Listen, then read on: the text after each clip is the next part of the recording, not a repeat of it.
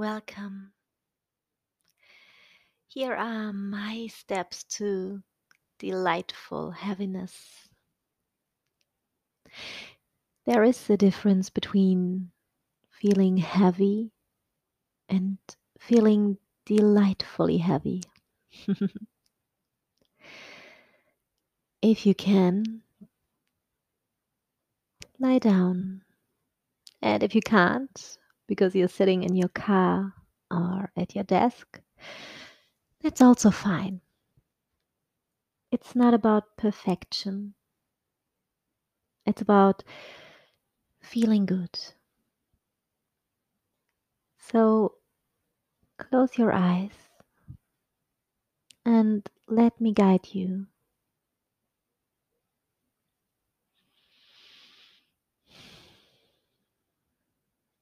There is a delightful heaviness raining down on me.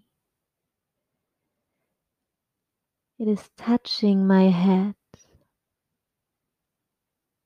and slowly pouring down onto my shoulders.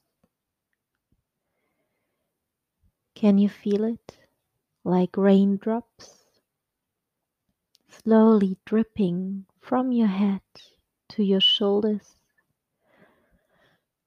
On your cheeks, touching your lips,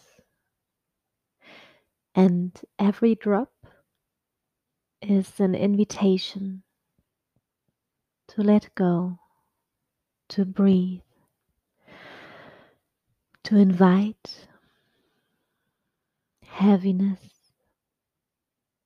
heaviness that is calming and soothing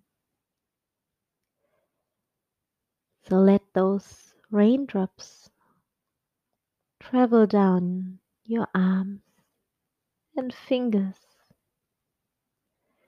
Your arms are getting super heavy, like melted caramel. They are also melting. There's no tension left. You can let go. Your arms are heavy, your fingers are heavy. And those raindrops, they are magical ones.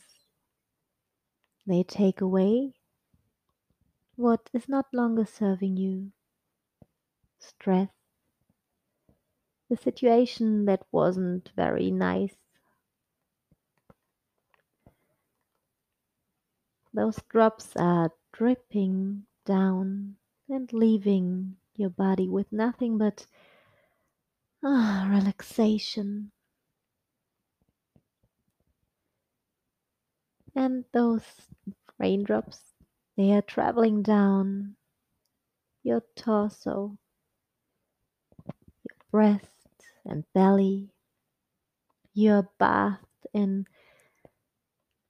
super soft summer rain. Your belly is allowed to be soft. With every breath, it is getting softer and softer. You can breathe in and it becomes a big balloon.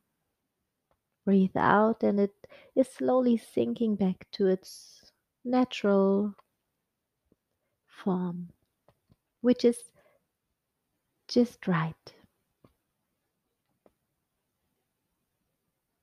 Feel that your legs and your toes are also sinking down. Whether they are now laying down somewhere on a mat or in your bed, or whether you are sitting tall,